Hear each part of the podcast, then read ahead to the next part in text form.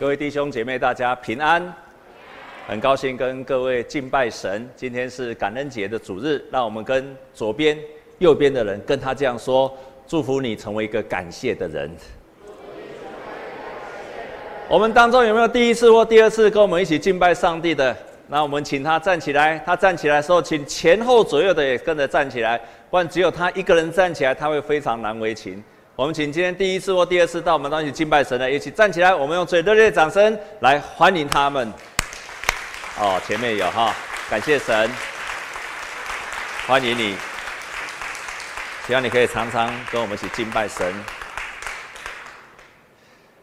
啊，我今天要讲喜乐的第二讲，就是满足而且感谢，满足而且感谢。有一天，当牧师娘在清洗卫浴。的时候，他就很慌张的跟我讲：“牧师，你在掉头发了是不是？”我说：“没有啊，我怎么会知？我怎么会有掉头发？我头发还很多啊！”他就在我上面一直检查检查，有，你这边开始在掉头发了，啊，因为你们比较矮，所以看不到我的上面哈。然后我就很紧张，那个时候我非常紧张，我第一个念头就想：“哎呀，我会不会有一天像那个谢喜明牧师，你们认识吗？”啊，有一天我被像他这样，整个都掉头发了。可是我后来又一个念头想，哎，像他那个样子，其实也蛮可爱的。如果有一天你想象我都没有头发，你们觉得可爱吗？哈利路亚！我最喜欢学青的，你们最诚实的。啊，我们常常有一个人，他常常很忧愁，他的朋友就问他说：“啊，你为什么常常忧愁呢？”他说：“因为我在烦恼，我。”掉头发了，因为我掉头发，所以会很烦恼。他就问，接着问他说：“那你头发为什么会掉？”他就说：“因为我常常烦恼。”亲爱的弟兄姐妹，是掉头发才烦恼，还是烦恼掉头发？可能都有。好，很有名的希腊的哲学家亚里士多德，他认为。人生的所有所有的目的都朝向一件事情，就是幸福或者喜乐。你所有做的每一件事情都是一样的。为什么女生你要去美容，你要穿得漂漂亮亮的，然后你还要整容，还要整形？为什么？因为你希望吸引人，希望吸引另外一半，对不对？一定对的。然后呢，你为什么要吸引人？因为你希望有一个伴，有一个男朋友或者有一个女朋友。那你为什么需要一个伴？因为你希望将来有一个家庭。你为什么需要有个家庭？因为你希望有一个幸福的人生。然后你接着问下去，你为什么需要幸福？你为什么想要幸福？就问不下去了。所以亚里士多德说，这就是。因为我们人生最后的目的的每一件事情，就是要得到幸福。阿门吗？我不知道你承不承认，我不知道你接不接受这个答案。可是你有时候仔细想一想，非常有意思。你为什么要读书？如果你人生没有希望有个幸福的将来，其实你现在可以不用读书了。你做的很多的事情，你为什么要工作？为什么要赚钱？因为你希望稳固的生活，你最后希望你的人生也是幸福的。所以差不多所有的事情，你最后都希望能够得到人生的幸福。但是什么叫做幸福？亚里士多德的一个定义，我超级喜欢的。我常常在讲道当中，在小组我也分享，幸福就是你可以从你的心里面发出说“好极了，好极了”。你赚钱，可是你没有办法从心里面说“我所赚到的好极了”，那个不叫做幸福。你长得很漂亮，可是你没有办法从心里面说好极了，你没有办法是一个很幸福的。你所做的一切，你即使拥有家庭，你有儿女，你有另外一半，他也很有成就，可是你没有办法跟他在一起，跟你的儿女在一起。你可以从心里面说好极了，或者用台语讲足赞诶。你不叫做幸福，即使你拥有很多，亲爱的弟兄姐妹，过去一周、两周当中，你曾经在你生命的某一个时刻说“好极了”的人，请举手。这么多吗？好，很好，太棒了。都没有的，都没有说过“好极了”。好，好极，太棒了，赞！没有过的，过去一周两周没有过，请举手。啊，你不敢举手哈？刚刚很多人没有举手。所以亚里士多德说，所以除非你从你心里面发出说赞叹说好极了，不然你不能够叫做真正的幸福，你不能够叫做真正的幸福。但是我们真正的幸福，真正的喜乐，我们可以发出满足，而且感谢，绝对不是在于你的外在所拥有的一切，或者是你得到了什么。你们一定都听过一个故事，有一个人到了非洲，被派到非洲去，结果要去卖鞋子。你听过这个故事？就非洲的人都不穿鞋子，这个人去看了非洲，他就很悲伤的说：“哎呀，我一定都卖不出去。”另外一个人，他看非洲人都不穿鞋子，他说：“感谢上帝，我可以好好。很多人不穿鞋子，所以我一定可以卖得非常好。”同样一个环境，因为你看见的不一样，你心中只要有信心，你一样会喜乐。可是你只要失去了那个信心，你永远不可能喜乐。你看什么事情都不会喜乐，拥有很多也不会喜乐。你到了一间公司，那个公司。尤其我们社青常常到一间公司就开始骂老板，老板不好，同事不好，环境不好，什么都不好。那说话这样说完了，那还有什么好？也包括你也不好啊，什么都不好。可是如果你到了另外一间公司，你到了一间公司，你同样的情形，老板不好，同事不好，环境不好，薪水不好，待遇不好，什么都不好。可是只要你有一个强烈的意念说。这些都不好，可是我来了，公司会因为我好，完全不一样。即便环境一样，可是因为你的心思意念不同，你会发现你在同样的环境当中，你一样充满喜乐。我为什么敢这样讲？因为我经历过，因为我经历过。我曾经在神学院教书，我看什么都不好，同事。互相不好，环境不好，待遇不好，工作又忙得要命，好像一无所得。我在那个地方差一点快要崩溃了。觉得在那边觉得人生好不容易在国外读书回来，然后可以教书，应该是蛮不错的工作。可是，在那一刻，我突然发现彻底彻底的失望。当然，还有我个人的问题，我就发现什么都不好。后来，我到下一个工作去。我在一间教会的报社工作，那一间报社比前面那个更不好，人也不好，环境也不好，设备又差，待遇也不好，什么都不好，比之前的更不好。但是，但是，因为我有前面的教训，所以我在后一个工作，我给我自己立下一个很大的志愿，亲爱的弟兄姐妹。我跟上帝做了一个伟大的誓约，伟大的祷告。这个誓约，这个决志，救了我，救了我。那个决志是什么？我跟上帝说，我之前那个工作太苦了，所以我立志在这个新的工作里面，我绝对不说一句抱怨的话。打死我，都不说一句抱怨的话。我再也不说任何一句抱怨的话。第二。我决心在这个环境当中找到我生命里面真正的喜乐，而这个喜乐，我立志不要由别人来决定我的，我自己要来决定我的喜乐。第三件事情，我在这个新的公司里面，我做了一个立志，我跟上帝说，从今天开始，这个公司要因为我而。被祝福。第一个是什么？还记得吗？怎样？不再抱怨。第二个，什么？啊？找到我真正的喜乐，不让别人决定是我的喜乐，我来决定我的喜乐。第三件是什么？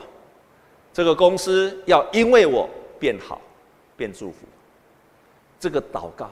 所以那个时候，我的座右铭就是“快乐、希望、爱上帝”。我常常把这三句话“快乐、希望、爱上帝”，我在任何的环境当中都要记住这三句话，都要快乐、希望、爱上帝。跟你左右的人跟他讲说，你要快乐、希望、爱上帝，好不好？把这一句话回去当你的座右铭，好不好？好不好？可以吗？无论在任何的环境，我就是不抱怨。当我做这个决志之后，这个决志救了我，真的救了我。为什么？因为在任何的环境当中，我都不抱怨。我咬紧牙关，即使有时候很想骂出骂老板，有时候很想要骂人的时候，忍住了。快乐、希望、爱上帝，就过去了。其实有时候看同事，因为我是我也是个小主管嘛，看那个下面那个下面带你的人，气的我真的。真的想打人哦！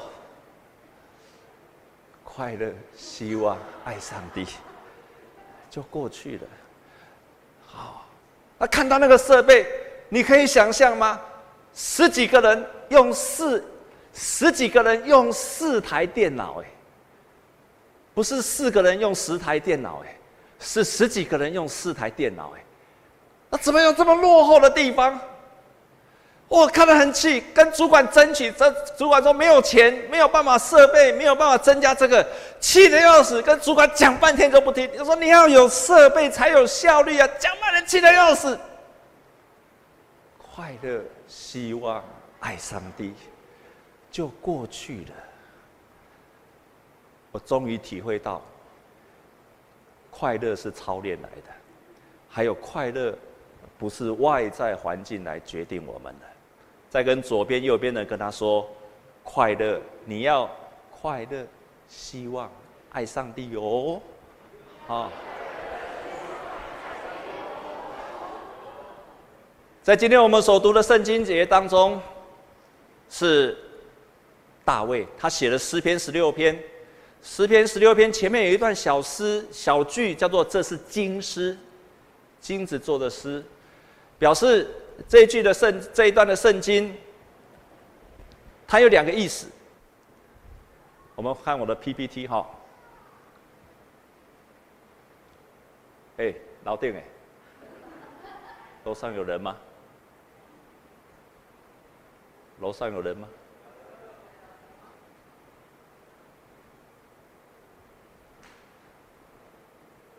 嗨，请放我的 PPT。Please，还没有要奉献呢、哦。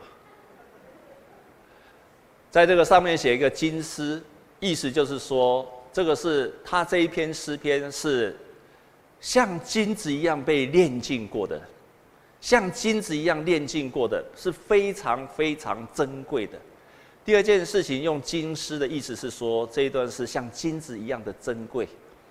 所以大卫把这一段的圣经节，这诗篇十六篇，在诗篇的一百五十篇的当中，大卫所写的诗篇这几节是很少有的，有被列为金诗是很少有的。然后在他的里面，他其中的第一节到第四节，也就是第一段，在这第一段的当中，他提到信靠上帝的百姓是何等的有福。上帝是他一切喜乐还有幸福的源头。这其中有一节，他这样子说，也就是在我们今今天所读的诗篇第十六篇的第四节，他觉得上帝耶和华是他所有喜乐的来源。他这样说：以别的神代替耶和华的，他们的愁苦必加增；他们所浇奠的血，我不献上，我嘴唇也不提别神的名号。如果我们用别的神来代替耶和华，他的愁苦会增加。以色列的神跟台湾的神一样，他们周围都拜很多很多的神明。但是大卫这样讲：如果你用其他的神明来代替耶和华，你的愁苦会增加，会加增。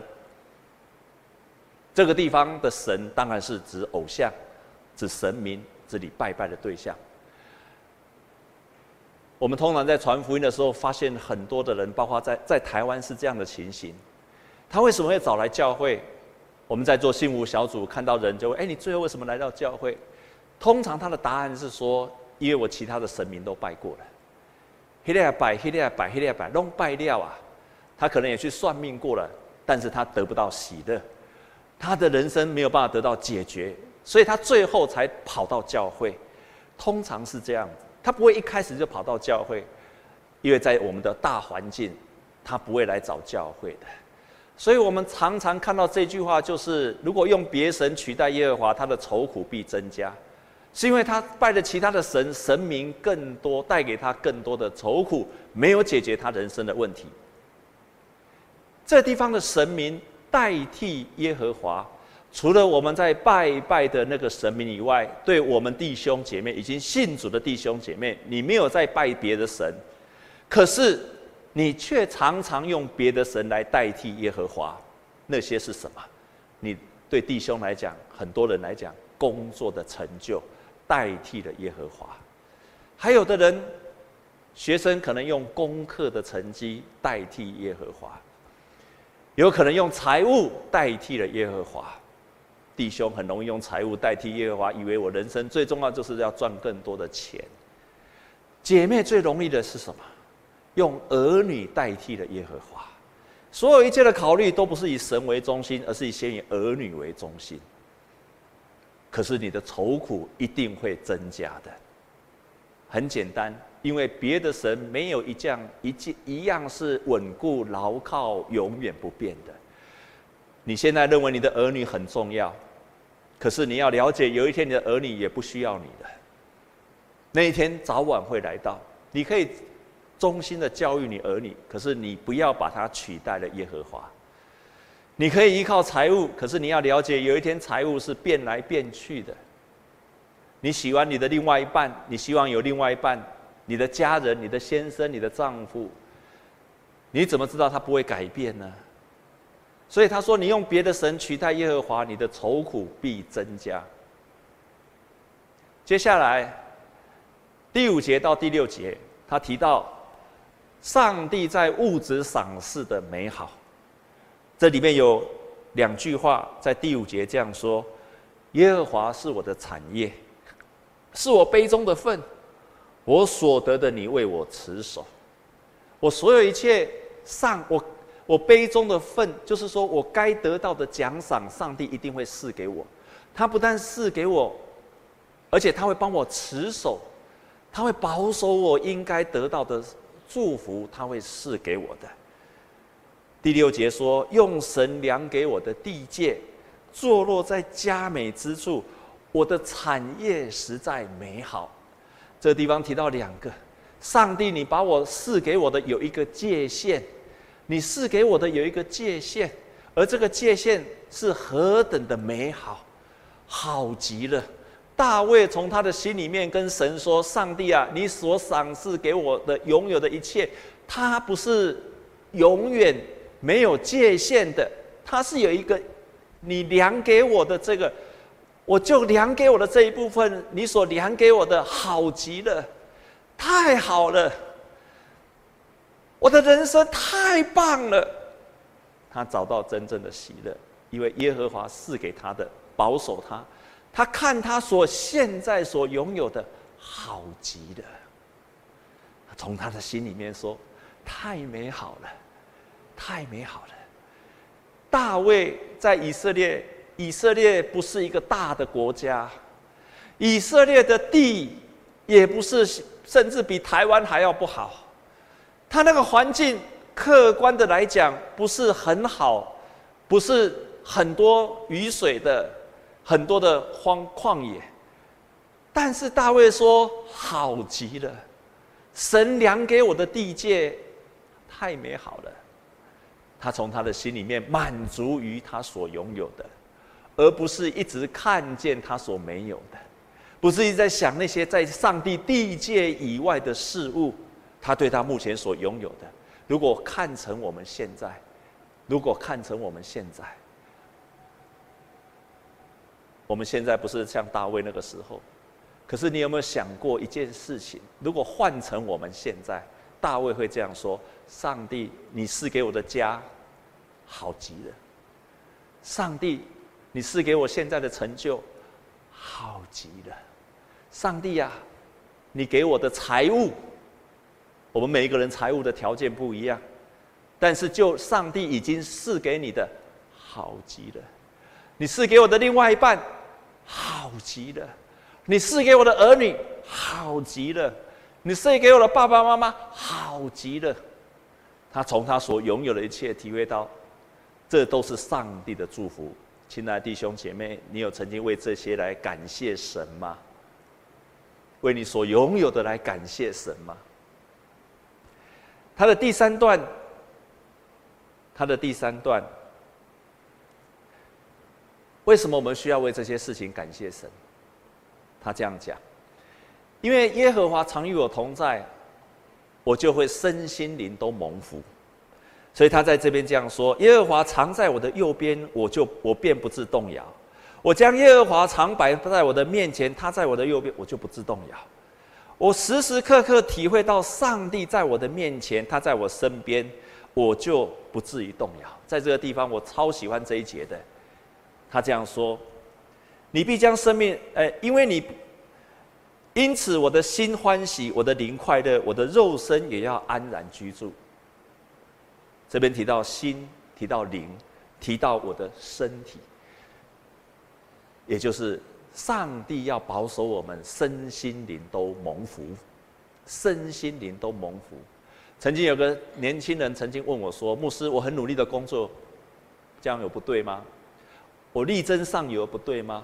我甚至拼命的加班，很努力的在我的职职份上，我很想要得到这一些，这样子有什么不对吗？”我说：“没有错，这一切都没有错。可是你要注意，我提醒他两件事情。第一件事情。”神如果要祝福我们，不会只有单一的祝福我们工作跟事业啊。神的祝福，什么叫做神的祝福？什么叫做神的祝福？如果神的祝福里面只有单一的方面的话，他就不会说：你如果赚得全世界而失去了你的生命，那有什么意思呢？所以他要我们得到的是身心灵都同时平衡而且蒙福。没有一件事，只有只有我不可能只有在物质、只有身体方面蒙福，而我的心灵是非常虚空的。亲爱的弟兄姐妹，如果你是这样的，那绝对我可以跟你直截了当的跟你说，那绝对不是上帝的祝福。可是神也不会让你心里很喜乐，而一直在缺乏当中，那也不是上帝的祝福。神如果要给我们，就是身心灵都是都是蒙福的，我们的心。欢喜，我们的灵也快乐，我的肉身也要安然居住，身心灵都能够蒙福，那才是真正的祝福。大卫体会到他身心灵都蒙福了，都蒙福，那才是真正的祝福。我在带领一位弟兄，这个弟兄在我们在我们教会受洗，但是因为他身体不方便，所以他没有办法来做礼拜，也没有办法来到教会。因为他身体非常，连走路都有困，要常常要坐轮椅。那因为我带领他信主，我就想说，那我应该继续带领他，所以我大概一个月有几次就会去阳明山带领他查经、读经，陪他。当我陪他的时候，他对我非常非常的尊重，所以每次我要上山去阳明山，他都会派车子来接我。他派的车子都是高档车，都是欧陶瓦车。你知道欧陶瓦车是什么？或者什么双 B 呀？是不是双 B？双 B，哦，欧塔瓦车都非常好。我以前都没有坐过这种车子，所以当他来载我的要来接我的时候，我看到说：“哎呦，从来没有坐过这么好的车子哦，总统级的、董事长级的享受。”我心里很快乐。哎呀，这个坐起来感觉不知道怎么样，感觉不知道怎么样。后来就坐上去了。他每次来接我说说：“哎，感觉怎么样？”我跟你讲，你们很多人没有坐过，我跟你讲。然后被一个人载载，被一个人载，好像董事级般的享受，哇，那里面很享受，音响也很好，哇，那旁边啊真的是很好。我坐在那边，哇，很享受，想象自己也是个董事长的时候。我告诉你，只有前几次很有 feel 啊，后面几次真的，后面几次在坐的时候，跟其他的车子坐起来完全一样，当然比义华的车还要好。啊跟其他车坐起来都差不多，真的，你坐三次四次以后哦，坐起来的感觉是完全跟其他的车子完全一样，没有什么差别。我后来发，终于发现了，原来关键不在于车子啊，真的关键不在于车子啊，关键在于什么？你知道吗？车子不一样，但是我的屁股是一样的，而做出来感觉都一样。然后另外一个，我发现坐车很喜乐的另外一个原因在于是司机、啊，他们有不同的司机来载我，有的司机哇很喜乐，就跟我聊天，问我很多事情，我也传福音给他。你也觉得那一趟很喜乐，可是有些呢一直在抱怨，你就觉得很不喜乐。但有些人都不说话，你终于明白了，原来真正让你喜乐的不是那一辆车，是车子里面的人啊。车子里面的人才决定了我们的喜乐。耶和华要赐给我们的喜乐是身心灵的，所以你要的是平衡的喜乐以外，如果你要达到平衡的喜乐，我跟那位年轻人说，你要达到平衡的喜乐，你就必须要有平衡的时间规划。你除了忙于自己的工作，你要该给神的时间，你就要给神；你该做礼拜的时间，就该做礼拜；读圣经的时候就读圣经，该祷告的时候就祷告。如果你一直忙于你的工作，你没有时间经营你的心灵，没有时间经营祷在祷告当中经营跟神的关系，你不可能身心灵平衡喜乐的。你虽然要花一些时间，半小时、一小时读圣经祷告。你会觉得说，我好像失去了一小时，可是这一小时就刚好让你的身心灵喜乐，你才能够得到真正的幸福。在新约的当中，在旧约里面有大卫，他提到喜乐；在新约的当中，呃，比呃那个保罗。新约当中的保罗的教导里面有三件三段的圣经节，非常值得我们去学习。第一段的圣经节在提摩太前书六章六节，我们一起来读好吗？预备，请。敬虔加上知足的心，便是大利的。意思就是说，你如果有敬虔敬畏上帝，然后你又知足，你就有很大的益处了。不止敬畏上帝，还要还要很有知足的心。你就会得到很大的益处，也就是说，你如果对你现在的需要感到满足，那你就很大的益处了。不只是敬畏上帝。第二节的圣经节是在提摩太前书六章七到八节，保罗提到，那么什么叫做知足呢？在这一节里面，他提到什么叫做知足？我们一起来念这一节，预备，请。因为我们没有带什么到世上来，也不能带什么去，只要有衣有食，就当知足。所以保罗提到什么叫知足？对他来讲，知足就是有衣有食，就当知足。换句话说，如果你开始这样想，有衣有食就当知足，那么你其他所有的一切都是加上来的。你除了有衣有食以外，所有东西都是加上来的，你就会充满了满足。有一个犹太人的老板，白手起家，赤手空拳来到都市，然后开始白手起家，也做生意做得很成功，赚了很多钱，也盖了工厂，事业发达。有一天，他儿子问他：“爸爸，你有没有算过？”你有没有算过，这个上帝到底让你到现在为止，你一共赚了多少钱？你有没有算过？那个老爸爸，那个老爸回答的很有智慧，有，我算过了。我离开家的时候到这个地方打拼，我身上只有带一百美金，所以扣掉一百美金，其他都是上帝帮我赚到的。我觉得这个观念重要的不是金额多少，而是这个观念。你有没有想过，有衣有食以外，所有都是加上去的，你就知足了。你能够吃，能够住，基本生活需要，神赐给你的，其他的加上的一切，都是上帝赐福给你的。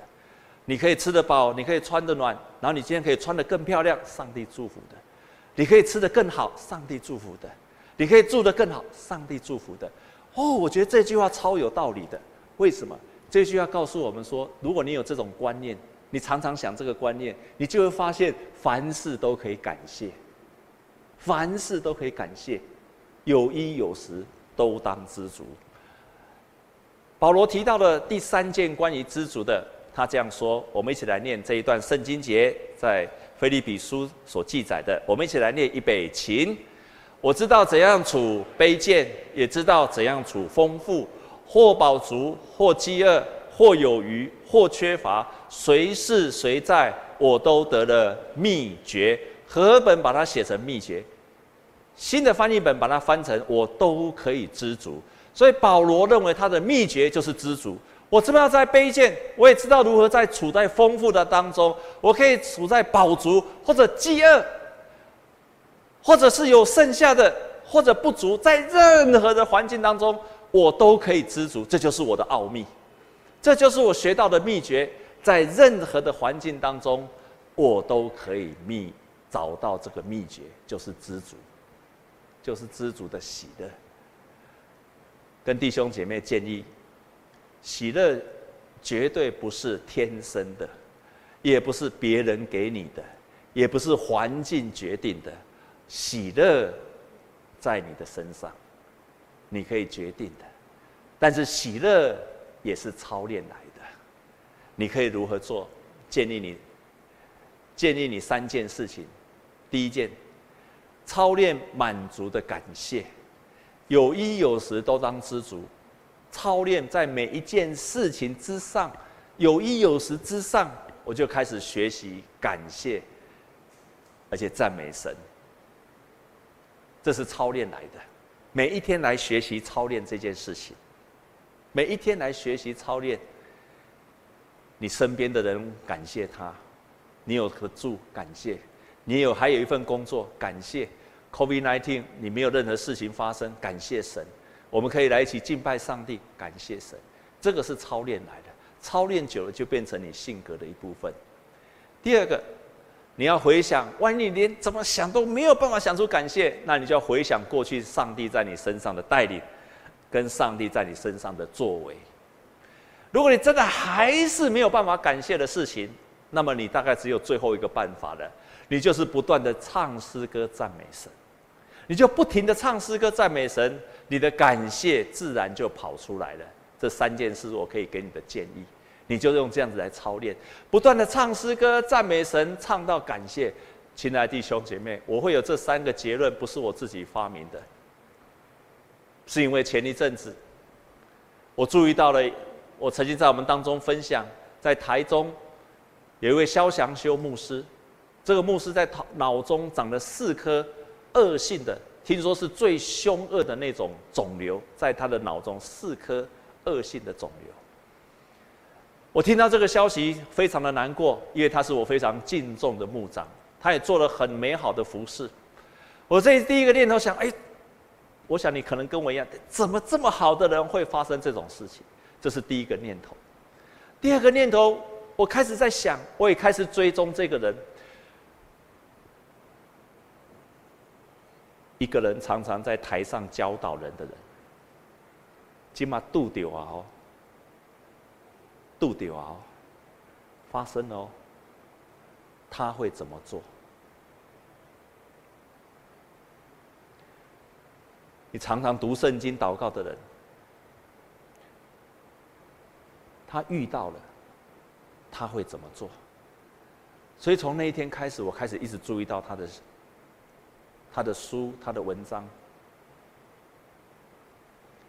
最近他的一篇文章出来了。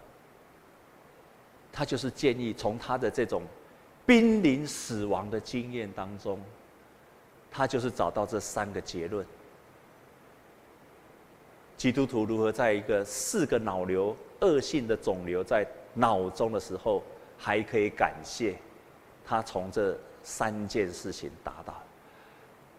他说：“对所有基督徒来讲，对所有基督徒来讲。”要让我们不感谢是太容易的，因为我们的本性上有罪，所以我们很自然的本质上我们就不会感谢。第二件事情，因为这个环境撒旦的攻击，撒旦会常常攻击我们到让我们自然的会不想感谢。两件事情，一来是我们的罪，二来撒旦攻击。所以，基督徒要不感谢是太容易的。我们即使上一刻或者前几天、前几年，上帝行了伟大的神迹，祝福了你。他可能在你事业破产的时候救了你，他可能在你得了癌症的时候医治了你，他可能在你遇到一件事情了，你你甚至要走绝路的时候，上帝拯救了你。可是，在这一刻，你发生不如意的事情，你可能又开始埋怨了。所以他说，基督徒要不感谢，真的是太容易了。因此，要操练满足的感谢。在任何的时候都操练满足的感谢，这是操练而来的。弟兄姐妹，弟兄姐妹，跟你左边右边的跟他说，你要天天操练感谢，你要天天操练感谢，不然你很自然就不会感谢了，很自然就抱怨了，这就是很自然发生的事情。你可以想想看，那个肖牧师在操练这件事情的时候，你可以这样想想看。我不知道肿瘤在脑中发作的时候会是如何，应该是头会很痛吧，应该是这样子。你想想看，你想想那个画面，头很痛的时候啊，很痛很痛的时候，感谢神，感谢神，感谢神，感主，我赞美你。如果没有你允许，我不会头痛。那你再想想看，他要接受化疗的时候，很痛苦的当中。或者要被手术开刀的时候，在那个开刀的时候害怕的要死，但是他说：“感谢神，我等一下要开刀了，赞美你，我要开刀了，感谢赞美神，让我有机会能够开刀。”你旁边的护士一定说你疯了。然后出来之后还要接受化疗，化疗的痛苦，感谢神让我经历到化疗，感谢神。太不容易了，但是肖牧师就是这样做，他照着他所教导的这样做。他接着说：“如果你赞美不出来，你就回想上帝过去曾经如何带领你。真的在赞美不出来，你就唱诗歌赞美神，一直赞美，一直赞美，一直赞美，赞美到你从心里面感谢神为止。”所以他的出来的这篇文章，他这样说：“我就是偏偏偏偏要赞美神。”我觉得这个标太好了，太好了，不止一个篇、两个篇、三个篇、四个篇，我偏要赞美神，我偏偏要赞美神，我偏偏偏要赞美神，我偏偏偏偏要赞美神。我觉得这个标下得太好了，为什么？因为我们自然的环境就是我偏偏要抱怨。我偏要抱怨，我偏偏要抱怨，我偏偏偏要抱怨，我偏偏偏要抱怨。我抱怨是很自然的，可是我偏偏要赞美神，硬是把那个逆境的环境扭转过去。在他最新的这个文章里面，当他在那个像刚刚牧师说的这么痛苦当中去赞美神时，他说两颗肿瘤消失了，另外两颗。几乎小到快要找不到了。哈利路亚，哈利路亚，这就是赞美的大能，感谢的能力。赞美的大能跟感谢的能力，就这样发生了。你如果发生同样的事情，你想你赞美神比较好，还是抱怨神比较好？不用说，你都知道了。你一直怨天尤人好，还是不断的唱诗歌赞美神？你觉得哪一种会有比较好的结果？愿神常常提醒我们，满足的感谢，而得到喜乐，像大卫，像保罗一样。我们一起来祷告。我们一起来祷告。牧师要你做的第一个祷告，第一个祷告，就是，请你开始去回想，请你开始来回想，你开始把你现在生命当中一切的不满、愁苦、忧愁、病痛、怨恨，没有办法饶恕的事情，耶稣基督已经为你钉死在十字架上了。所以牧师邀请你做的第一个祷告，请你先来祷告。如果你现在有经历到刚刚牧师所说的，你要记住，耶稣基督已经为你钉十字架了，也包括你生命当中的愁苦、肉体的病痛、生命的咒诅。耶稣基督把一切的咒诅都钉在十字架上，已经钉死在十字架上。你的生命当中，如果现在还在经历这一切，请做一个祷告，跟耶稣说：“主耶稣，我正在经历。”什么什么事情？但是我今天听了牧师所讲，我要把它钉在十字架上。我把它交给你，而且钉在十字架上。我把它交给你，而且钉在十字架上，让它不再影响我。它出现几次，我就钉死它几次。因为耶稣已经承担我们一切。的病痛，因他的鞭伤，我们得着了医治。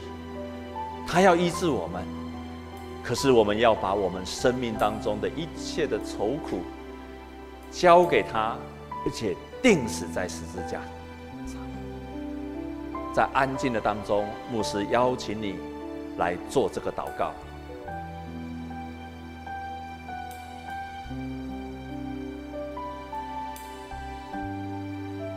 跟耶稣说，开口跟耶稣说，开口跟耶稣说，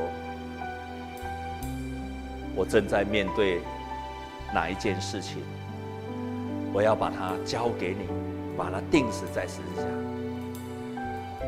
这件事情带给我的伤痛，这件事情带给我无法饶恕，这件事情使我充满了忧愁跟抱怨。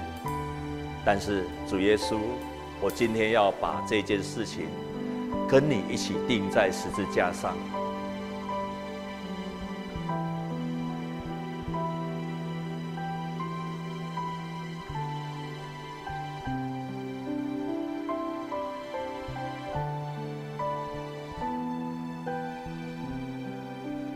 继续祷告，继续祷告，交托给主。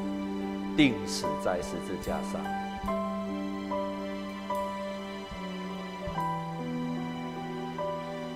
让那件愁苦的事情，把他今天留在教会，把他留在教会，在离开教会的门的那一刻，就不再带回去了。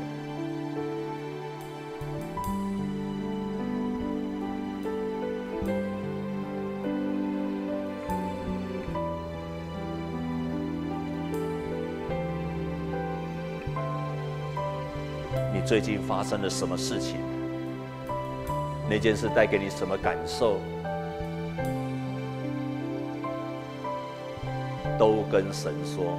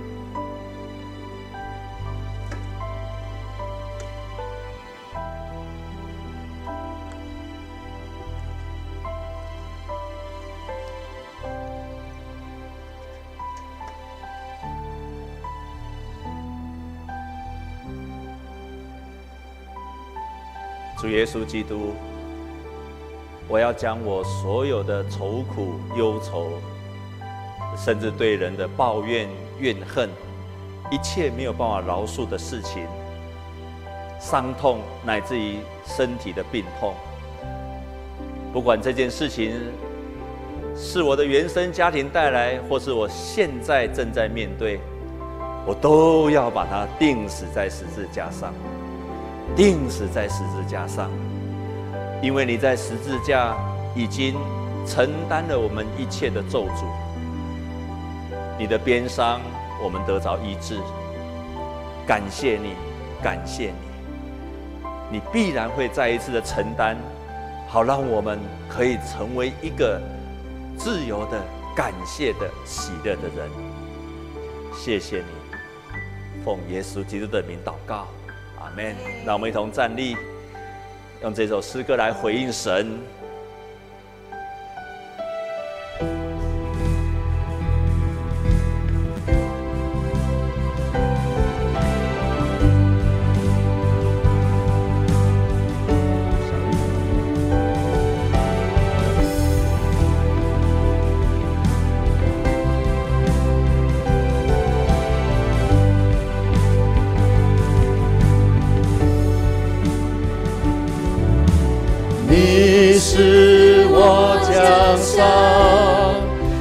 我为你所爱慕，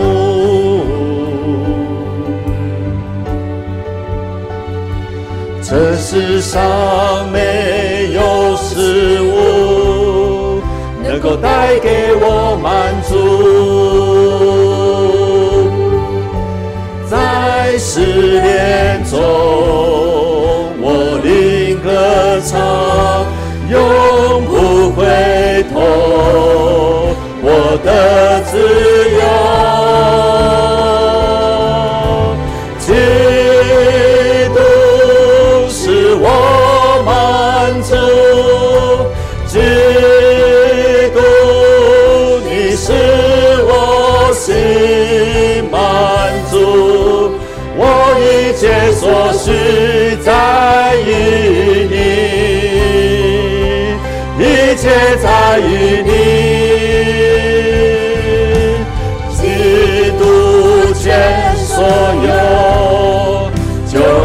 安息了在于你，这盼望永不止息。天堂是我家，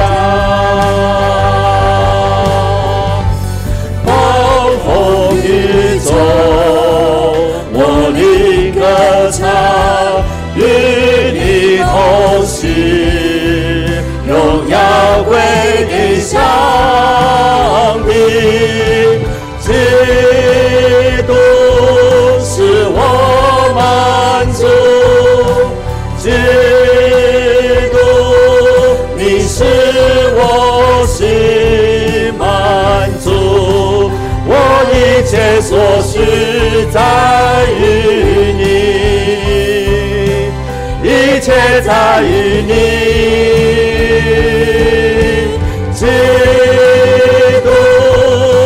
我满足，基督你是我心满。足我一切所需在于你，一切在于你。再一次的宣告，基督是我的满足，基督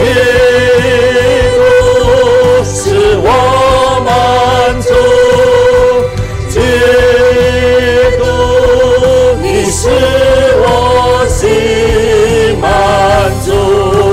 我一切所需在于你，一切在于你。我已经决定要跟随耶稣，永不改头，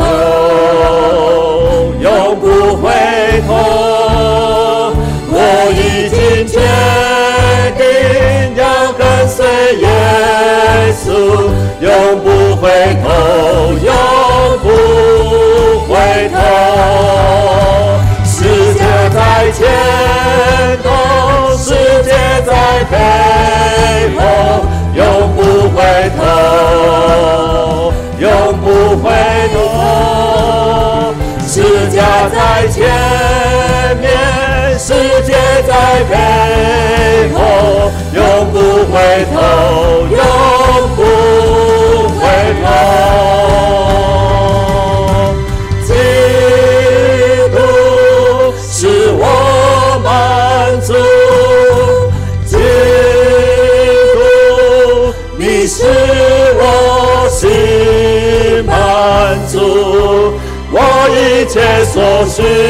在于你，一切在于你。我们一起来祷告，我们来做第二个祷告。这第二个祷告要为你现在所面临的事情来感谢、赞美神，为你现在正遇到的困难挑战。先来感谢，而且赞美神，为你现在所遇到的拦阻来感谢，而且赞美神。在人看来是拦阻，但是都是出于神的美意。为你现在正在面对到你很难胜过的、很难胜过的忧愁来赞美神。你的家庭遇到了困难来赞美神。你正在面对肉体的病痛，学习萧牧师一样来赞美神。接着赞美神，我们。感谢，接着赞美神。我们看神要如何的作为，我们一起开口来赞美神。亲爱的天父，我感谢赞美你，赞美你。主啊，我深信有时候传福音传不出去，主啊，看见我爸爸妈妈这样的情形，主啊，我深信那绝对是你的旨意的一部分。主啊，我相信呢，带带带来美好的结果。主啊，虽然这个情形这样，但是我相信一定有美好的结果。必然有更美好的结果在等着我。感谢神，赞美你，赞美你，赞美你。主，我也感谢你。我们在你的里面看见了许多的盼望。主，为每一件事情正在经历的这一切，赞美你，赞美你，谢谢你。主啊，现在许多的啊，有时候传福音遇到拦拦拦阻，我也来赞美你。主啊，我的母亲现在正在卧床，我也为这件事情来赞美你。必有你美好的旨意，你必会代理这件事情。在许多的事上，我要来赞美你，而且感谢你。你必会在这件事情上的最后，让我看见你的美意，看见你美好的结果。我要感谢你，谢谢你。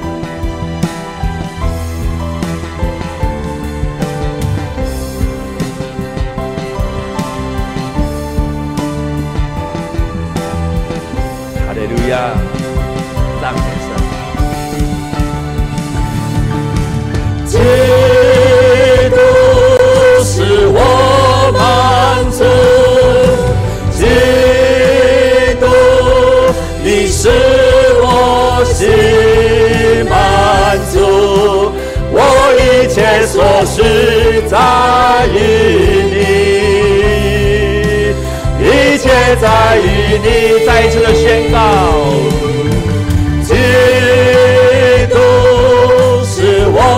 满足，基督，你使我心满足，我一切所需在于在于你，我已经决定要跟随耶稣，永不回头。永不回头。哈利路亚，赞美神！我已经决定要跟随耶稣，永不回头，永不回头。十架在前面，世界在背后，永不回头，永不回头。十架在前面，世界在背后，永不回头，永不回头。哈利路亚！然后把最大的掌声、把荣耀、赞美都归给天父。弟兄姐妹，请坐。